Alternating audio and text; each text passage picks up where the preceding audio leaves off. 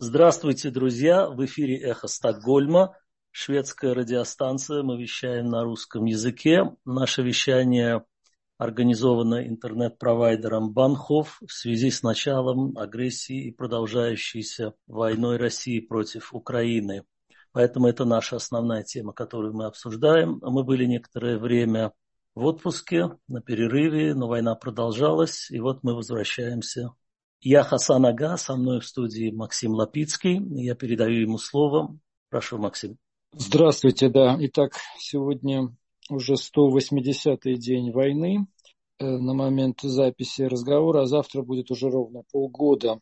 Мы сегодня поговорим немножко о том, что происходит на фронтах, ядерной угрозе, которая возникла, серьезной ядерной угрозе, не от кнопки красной, а от Запорожской атомной электростанции, которую удерживают российские оккупанты, о вывозе украинского зерна, которое продолжается довольно успешно, и о том э, визовом режиме, который сейчас некоторые страны Европейского Союза – хотят установить для граждан Российской Федерации ограниченном визовом режиме, но Швеция пока в, это, в этот режим как бы не вписалась, она держится в стороне, как и некоторые другие страны Европейского Союза. Говорим немножко и о выборах в Швеции. Здесь выборы 11 сентября уже довольно скоро, и в связи с этим активная политическая дискуссия ведется и о том, насколько она, эта дискуссия касается, собственно говоря, э, внешней политики Швеции и, в частности, войны в Украине. Вот такие наши основные темы сегодня. Да, Макс, ты, несмотря на отпуск, следил за всем происходящим. Давай напомним, что же произошло за время нашего отсутствия. Ну, произошло очень много всего, конечно, за это лето.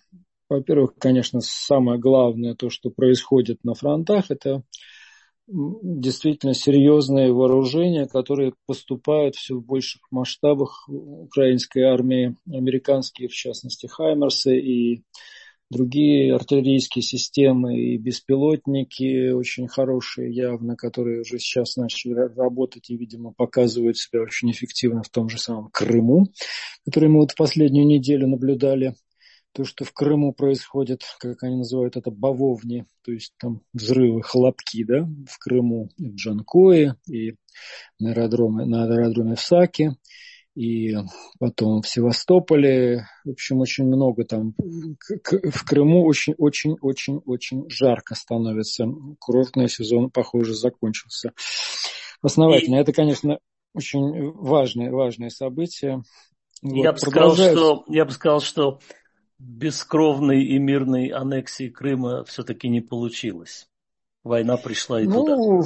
Она не была бескровной. Это как бы такой миф о том, что это была бескровная аннексия, хотя там, ну, а, то есть как бы это такой маятник, который качнулся, понятно, сейчас. Сейчас, сейчас, сейчас Крым, Крым э, как бы зона военных действий уже это, это очевидность. Ну, вот. Продолжаются противостояние на направлениях в Херсоне. В Херсоне, в Херсоне очень, конечно, ситуация интересная, потому что там скоплена гигантская российская военная группировка. Она на, лево, на левом берегу, в самом Херсоне, вокруг Херсона. И сейчас, э, вот сегодня буквально еще одно попадание по Антоновскому мосту в Херсоне через Днепр. И мост, в общем, фактически теперь уже точно надолго не будет э, этой переправы через, через Днепр. Э, то есть он фактически серьезнейшим образом разрушен. Сегодня 9 КАМАЗов, э, как говорят, там с боеприпасами взорвались, мощнейшая детонация, мост рухнул окончательно, похоже. И другие, собственно говоря, переправы через Якоховская дамба и другие переправы через Днепр, они сейчас разрушены, и фактически группировка российская, большая группировка, там говорят, что 20, до 20 боевых тактических группировок находится в, этой, в этом районе, она сейчас находится в таком почти котле, да, то есть там, там и, и под прямым обстрелом украинских войск. Вот, продолжаются попытки наступления на Краматорском и Бахмутовском направлении. Но это сегодня вот Генштаб Украины сообщает. продвигаются, пытаются продвигаться в районах Новой Дмитриевки, Давгенька, Дебровна и Браш, Браш, Брашковка. Продолжаются бои в районе Спорное, Веселое, на Краматорском направлении обстрелы продолжаются со стороны России. И тут там дуэли идут артиллерийские в районе Раздолевки, Григорьевки, Верхнокаменского, Дроновки и Серебрянки. Вот, попытая, пытаются продвинуться российские войска в районах Вершина, Кадыма и Глодосова. Кадыма там отбили их, аналогичная ситуация в других населенных пунктах. Вот. И продолжаются обстрелы и Запорожской области, и Николаева обстрелы продолжаются, и Харькова продолжаются обстрелы. Каждый день практически российские ракеты туда прилетают. И, в общем, ущерб постоянный, постоянно гибнут люди. Это новости, собственно говоря, на фронтах, то есть то, что вот это буквально сегодня происходит. А со стороны Европейского Союза интересная как бы новость о том, что восьмой пакет антироссийских санкций э, предлагают э, ввести э, это предложение премьер-министра Эстонии Урмаса Рейнсалу. И Эстония предлагает запретить полностью въезд граждан России в Евросоюз и полностью отключить уже, наконец, банковскую систему, от, банковскую систему Российской Федерации от SWIFT. Ну, это то, что сегодня тоже пришла эта информация. Здесь надо отметить, что э, Швеция ведет себя в этой ситуации не совсем э, так, как хотела бы, наверное, Эстония. Финляндия, кстати, сократила, заявила о сокращении выдачи шенгенских виз россиянам в 10 раз, то есть они сейчас выдают очень выборочно. Раньше Фин, Финляндия довольно много виз делала российским гражданам, особенно жителям Питера, но сейчас это резко сокращено, количество эти.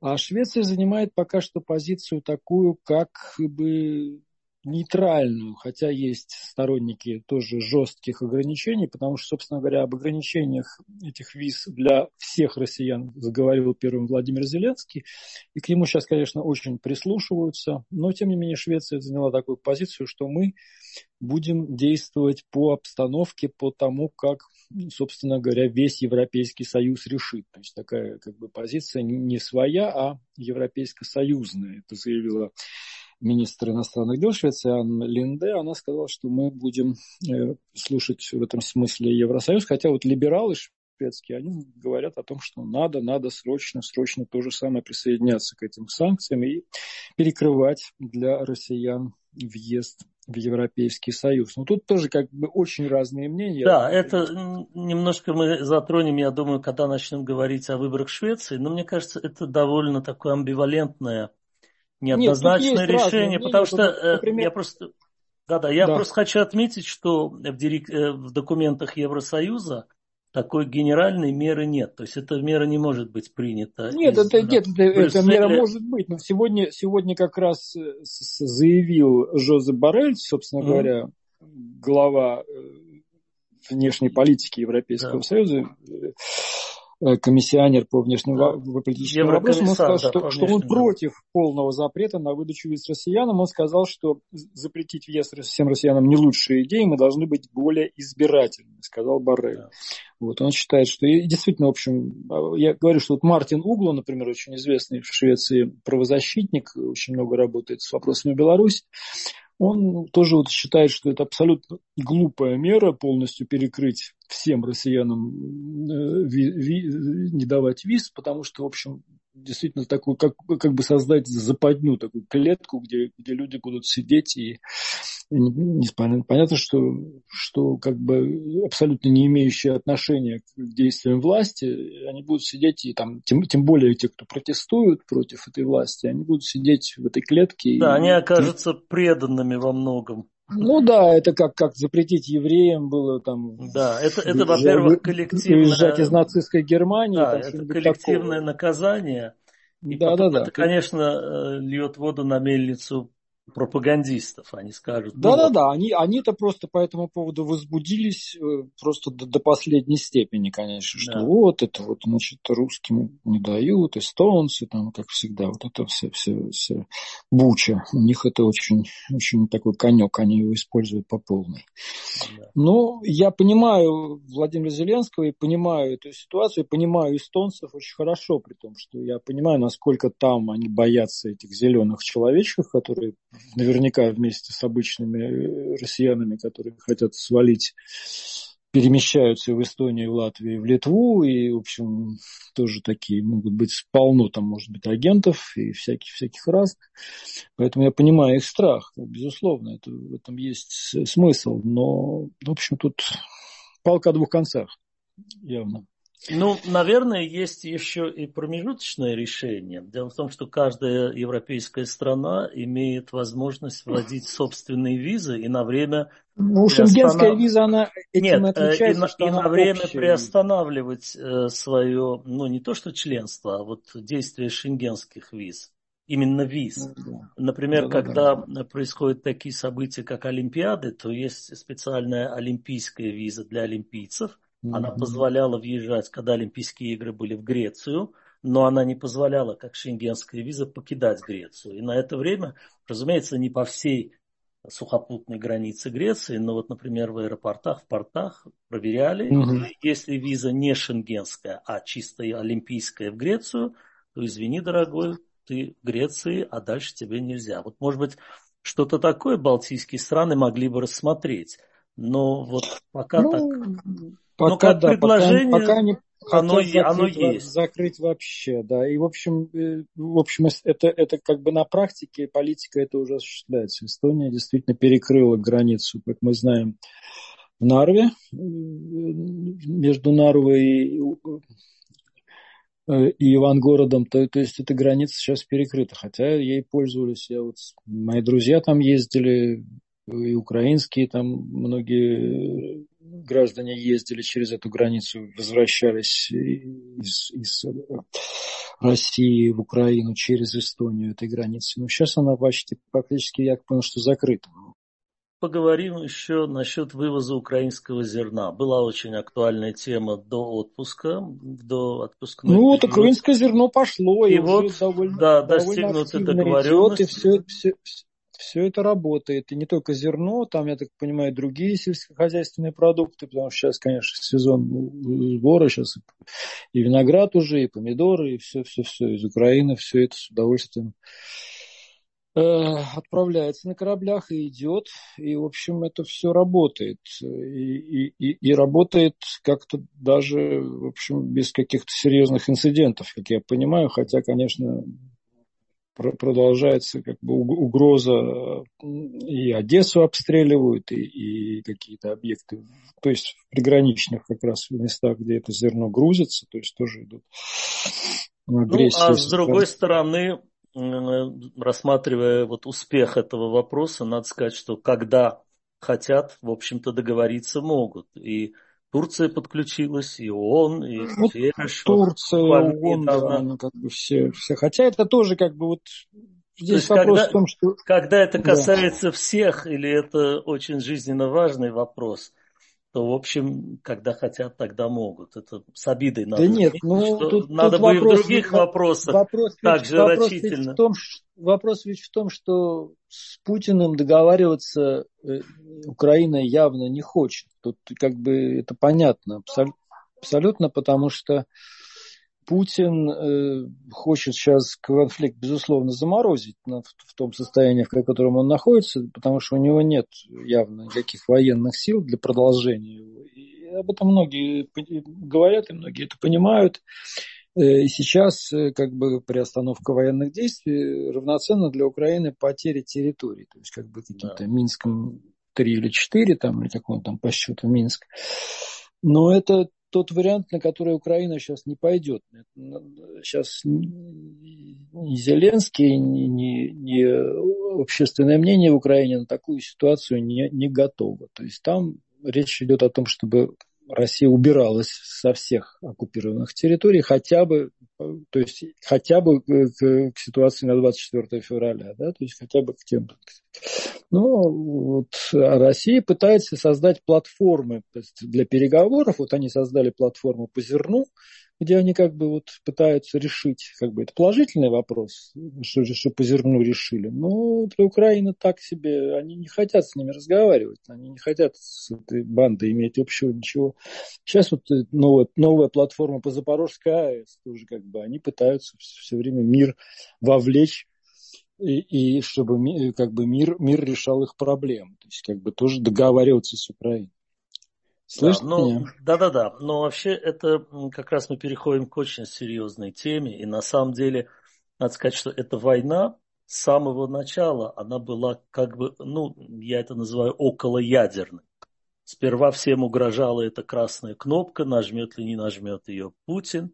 Ну, а теперь mm-hmm. э, это даже, по-моему, вышло из-за его, из-под его контроля, потому что Э, ну, ну, почему же вышло? Это ничего не вышло. Они захватили станцию. Они нет, размещают... это, это понятно. Но... Они захватили станцию. Они Мы же понимаем, там, что если... Размещают там свои боеприпасы на этой станции. Это доказанные факты. Они размещают там свои, свои склады с боеприпасами специально, чтобы Украина их не разбомбила. Да? Они размещают там вооружение есть кадры даже, где, они, где видно, что они там размещают вооружение в этих залах реакторных.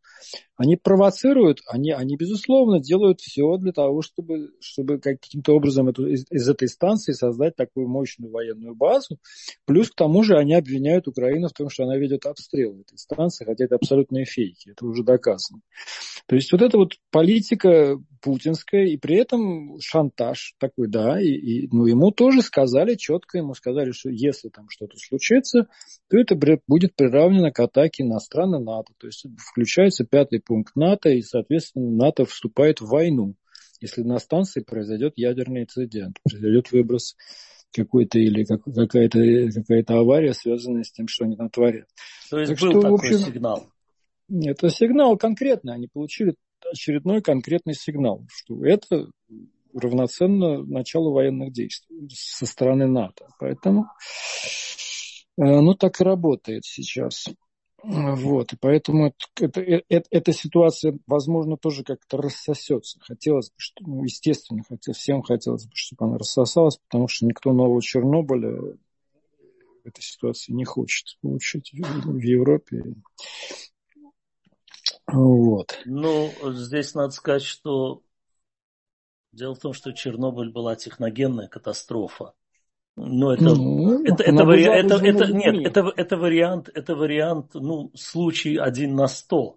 А если вокруг идут боевые действия, то вероятность случайного какого-то попадания, я э, уж про сознательно это мы поговорили, но и случайное попадание невозможно исключать. И это, конечно, очень-очень очень серьезная угроза, ну, причем над, при том, над всеми говорю, что они, но... они там складируют свои боеприпасы, на секундочку, да, то есть их да. боеприпасы там у, у них как бы тоже все это как-то хранится, и я понимаю, что все это шутки украинские про то, что вы там покурили, покурили не там, у вас начало рваться, но то, что российские боеприпасы, где хранятся и рядом атомная станция, это уже сам по себе фактор колоссального риска, понимаете? Тут вопрос э, именно еще и в этом, как бы, что, к чему это приведет. Да. А... Ну, в общем, ситуация не из приятных.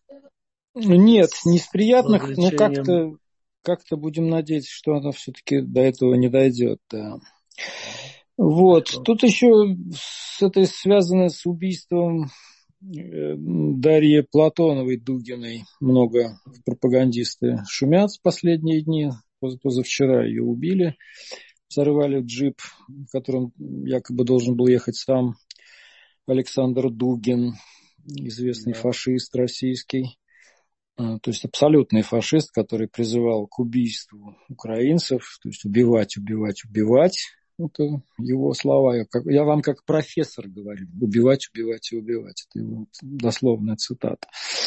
Вот. А и тут его дочку, тоже пропагандистку, тоже, которая это, на Азов стали была, которая рассказывала всем про зверство азовцев, вот это вот это все, вот эту дрянь, вот ее, ее убили, да. Ну, жалко, конечно, девушку убили, может быть, не, не по адресу, но вокруг этого жуткий шум, и сейчас э, несколько версий, то есть ФСБ на второй день якобы уже расследовало все, уже выяснилось, что за этим стоит, конечно, украинские службы безопасности, что это акция террора в Москве, вот украинцы устроили террористическую акцию в Москве, это они террористы, и сразу вы, вычислили якобы, кто это девушка, хотя девушка живет в ДНР, на секундочку, это Наталья Вовк, вот, и, собственно говоря, в общем, вся эта история явно такая. Тут много версий, еще появилась версия, которую Илья Пономарев, в общем, правозащитник вроде бы, и все, но он говорит о том, что ее убили российские нынешние партизаны, национальная республиканская армия, вот, которые хотят свергнуть Путина, и вот и якобы они убили, и, и они как бы взяли вину на себя за это убийство. А многие аналитики, в том числе, например, Юлия Латынина, говорят о том, что это провокация со стороны самих ФСБшников, что это, в общем, скорее всего, Путин сам и сделал для того, чтобы ну, такую сакральную жертву создать и волну террора просто в России разогнать еще настоящего такого внутри, внутреннего террора для того, чтобы уже полностью гайки ну, даже не, уже не закрутить, а уже просто сорвать. Сбить, сбить у них, сбить у них голов шляпки. Но что ну, самое да. парадоксальное, что все эти три версии имеют прецеденты в российской истории. Ведь Первая да. мировая война закончилась именно внутренним террором, на минуточку. А, там были внутренние всякие силы, которые свергли и царизм, и, и даже здоровые какие-то силы и прецеденты, э, когда это могло устроить КГБ в Советском Союзе, НКВД тоже, чтобы устроить внутренний террор, тоже в российской истории были. Поэтому сейчас все эти три версии вполне могут быть равноправно, вот их можно абсолютно равноправно рассматривать, что не парадоксально. Что парадоксально, и э, думая об этом, думаешь, в какое состояние пришло российское общество, которое вот еще недавно да, так так, ну, вроде бы нормально развивалась. Во всяком mm-hmm. случае, вот, вот до чего надо довести страну, общество и людей, чтобы сидеть и размышлять. Это наши, как они говорят, э, бра- братья-украинцы, или же это наши внутренние несогласные, или же это наша, ну, царская охранка-КГБ-ФСБ, да, перекинем эти все мостики через историю, там же все преемственность. Mm-hmm. Или это они... Ну, я могу сказать, что... Интересный дискурс появился в обществе. Диск... есть, дискурс, да, вот, да. Вот что обсуждаем, появился. да? Это в какое надо средневековье опять в советское попасть, чтобы вот сидеть, это, э, в этом жить и это обсуждать. Да, вот такая вот история. Ну и я думаю, что это, конечно, мелочи по сравнению с тем, что происходит в Украине каждый день по-прежнему. Да. да. Э, ну, такая есть штука. Теперь, может быть, немножко о шведских выборах. Друзья, 11 сентября э, по совпадению, как и в России, в Швеции тоже день голосования.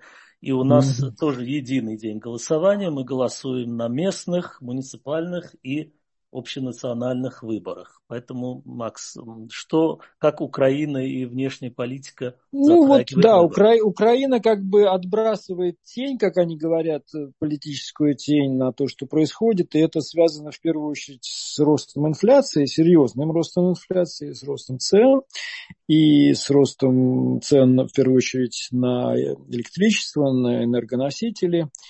И хотя вот сейчас немножко цены на бензин, кстати, упали, то есть они тут подскакивали, но сейчас они вернулись к почти довоенному уровню цены на бензин, например, в Швеции, и это, в общем, по крайней мере, снижает этот галоп такой инфляционный.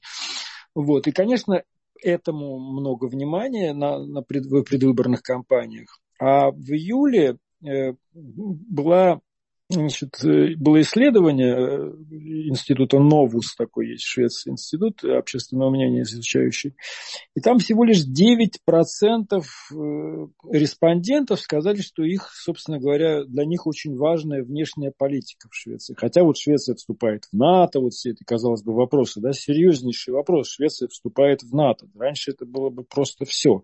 Но сейчас надо сказать, настолько... что, надо сказать, что и партии, в общем, этот вопрос в дебатах есть какой-то единственный единства, они не особо этот вопрос Они, да, этот, этот вопрос как бы не, не, не, не стоит э, как бы не, не главный не ребром, на повестке, да, не на повестке ребром, да. этих выборов, да, то есть оказался, как это, как это не парадоксально, да, то есть как бы ну, вот такая вот ситуация.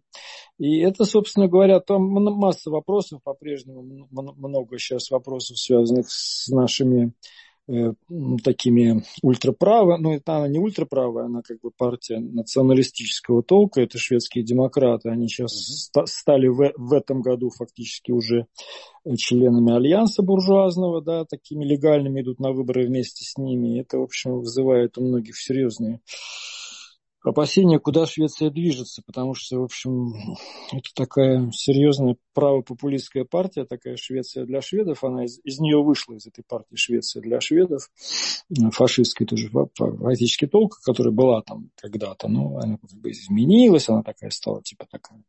Приглаженная более, и прилизанная. При, приглаженная и прилизанная, да, но тем не менее душок остался, что называется. Вот. Демократы Швеции, партия, в общем, с душком, и она сейчас имеет реальные шансы войти в правительство. Если, так сказать, тут будет у нас э, правое правительство, то есть буржуазное, то не исключен такой вариант, что они впервые войдут в состав правительства или в кабинет, или каким-то образом будут партии поддерживающие, соответственно, будут иметь большое влияние на политику проводимую, даже если они не войдут в правительство, они могут получить серьезные какие-то и это, в общем, печальная история, потому что это как бы такая история партии такой явно, ну, назовем ее так, ксенофобской, да, то есть, ну, хотя бы уже в этом, я считаю, это печально вот, для, для, для Швеции. И, ну, вот это такое, такое, ну, это демократия в таком виде, как она есть. Надо сказать, что они э, весьма поступательно шли к власти когда первые три человека от них сели в парламент, в Риксдаг, то это был mm-hmm. так, так, такой вопль, как, как это можно, мы не будем подавать им руки. На следующих выборах их уже было достаточно там, но сказали, что мы будем их обходить, это партия довесок, то есть они могут перевесить голосование за и голосование против. То есть мы будем договариваться. Ну да, они, они были голову. партии и вот, и вот, и вот до этих выборов они уже сейчас, в общем-то, влияют довольно основательно на политику, потому что это третья партия в Риксдаге, оставив далеко позади, например, когда-то восходящих зеленых. И вот отсюда все эти опасения. Они уже входят в парламентские комиссии, они уже предлагают и проводят ряд законов. Ужесточен закон о об эмиграции, ужесточен закон о получении постоянного вида на жительство, там многие меры ужесточены. Но, что интересно, к наплыву украинских беженцев они отнеслись, ну, во всяком случае, публично положительно. Потому что их лозунг... Ну да, они такие расисты, они как бы да. считают...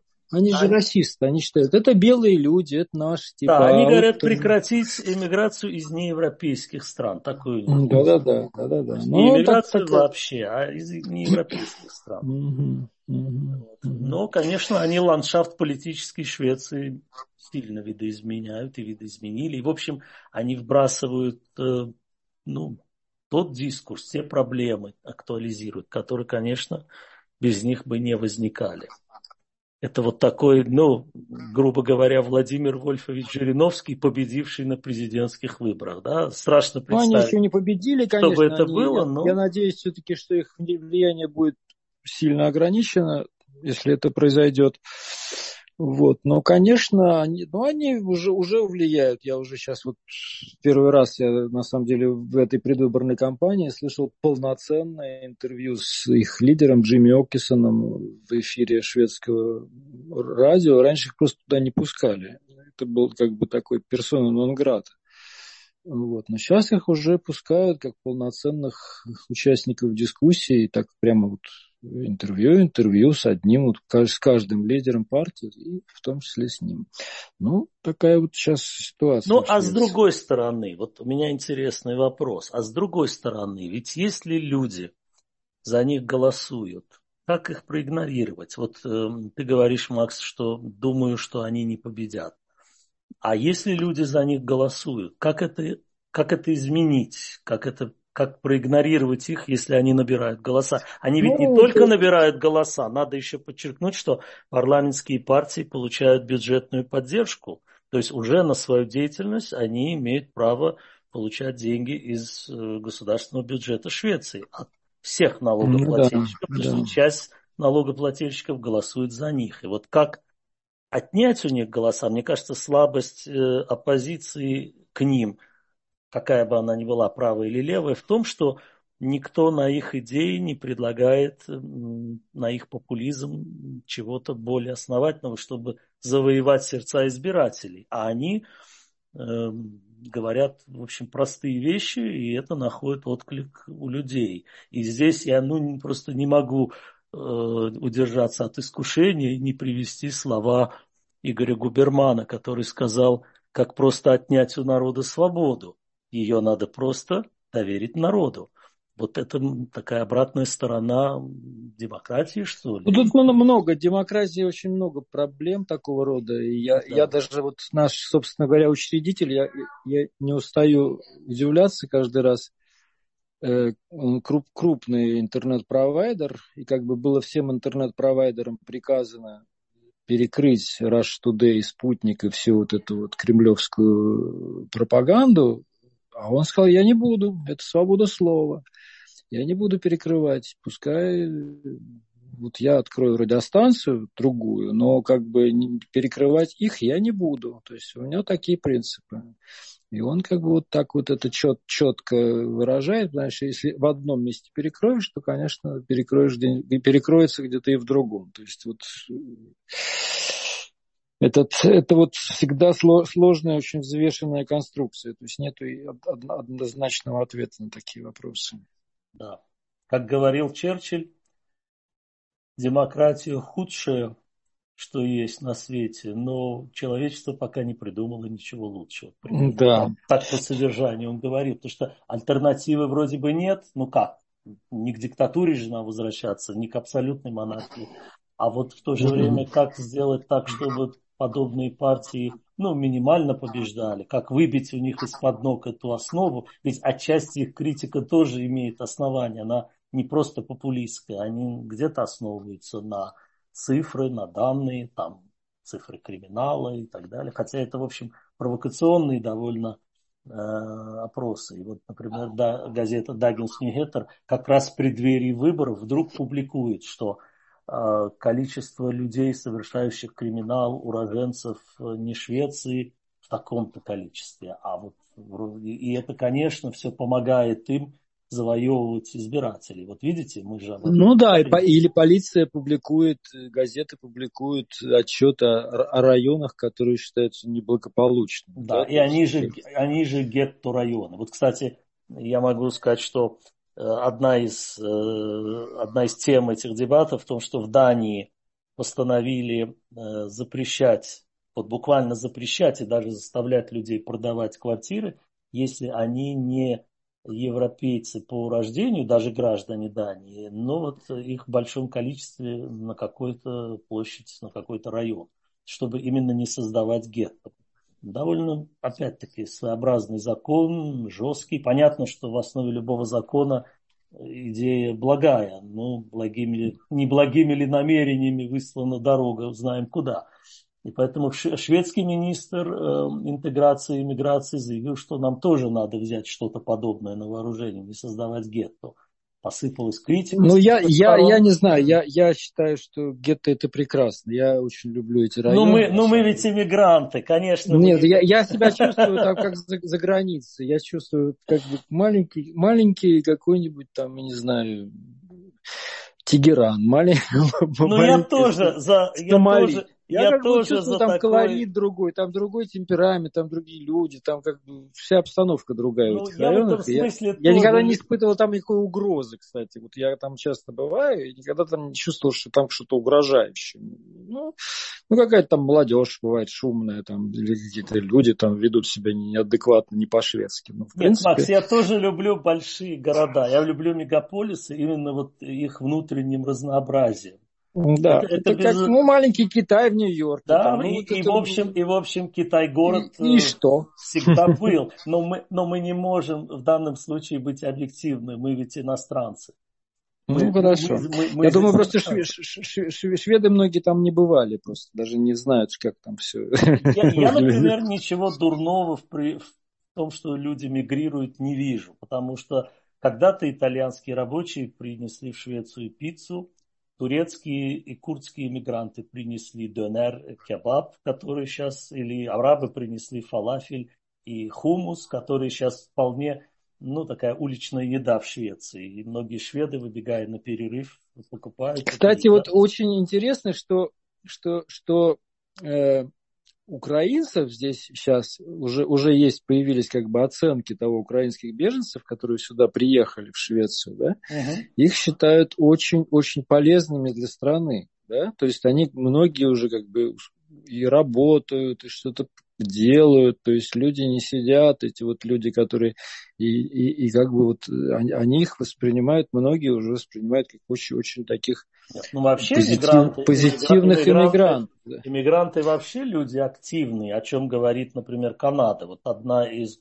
причин, почему Канада продолжает принимать иммигрантов, они говорят, иммигранты более активны, чем местные. У них день за два, они пытаются начать жизнь с нуля, чего-то добиться, поэтому они... У них другая энергетика, да. Более активны, mm-hmm. да, они...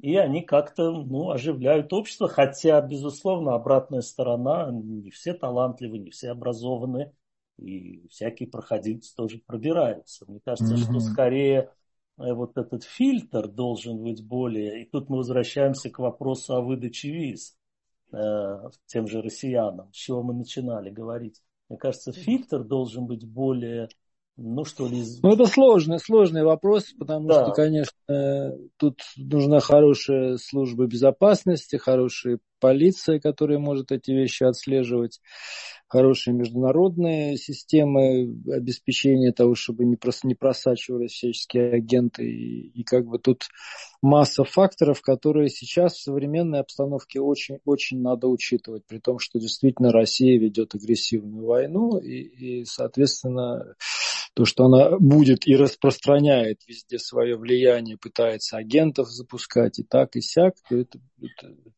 И в общем, надо сказать, что, ну, в общем, надо сказать, что ведь э, все эти службы, о которых ты говоришь, они должны действовать прокреативно, они должны планировать наперед. А получилось, что, в общем, они как раз провалились. Они ждали угрозу откуда-то с Ближнего Востока, откуда-то с, э, ну, вот со стороны исламских каких-то террористов, а получилось, что все то, на что раньше работало, то есть на антисоветскую, антироссийскую пропаганду и влияние, все это позакрывали, и в том числе э, то радио, на котором ты проработал, по-моему, даже не один десяток лет, да, на шведском радио, да, по-русски. Да. И это вдруг оказалось никому не нужно, буквально ну, на каких-то пару это, лет. Это, а в общем, как, это все было как очень, умные очень люди нужно. понимали, что этого делать нельзя, тем более, что тогда это нашу редакцию закрыли уже после Крыма, да, то есть там да, было... это вообще было место расширения вдруг закрывать. Был, был, был нонсенс сам по себе, вот, поэтому для меня это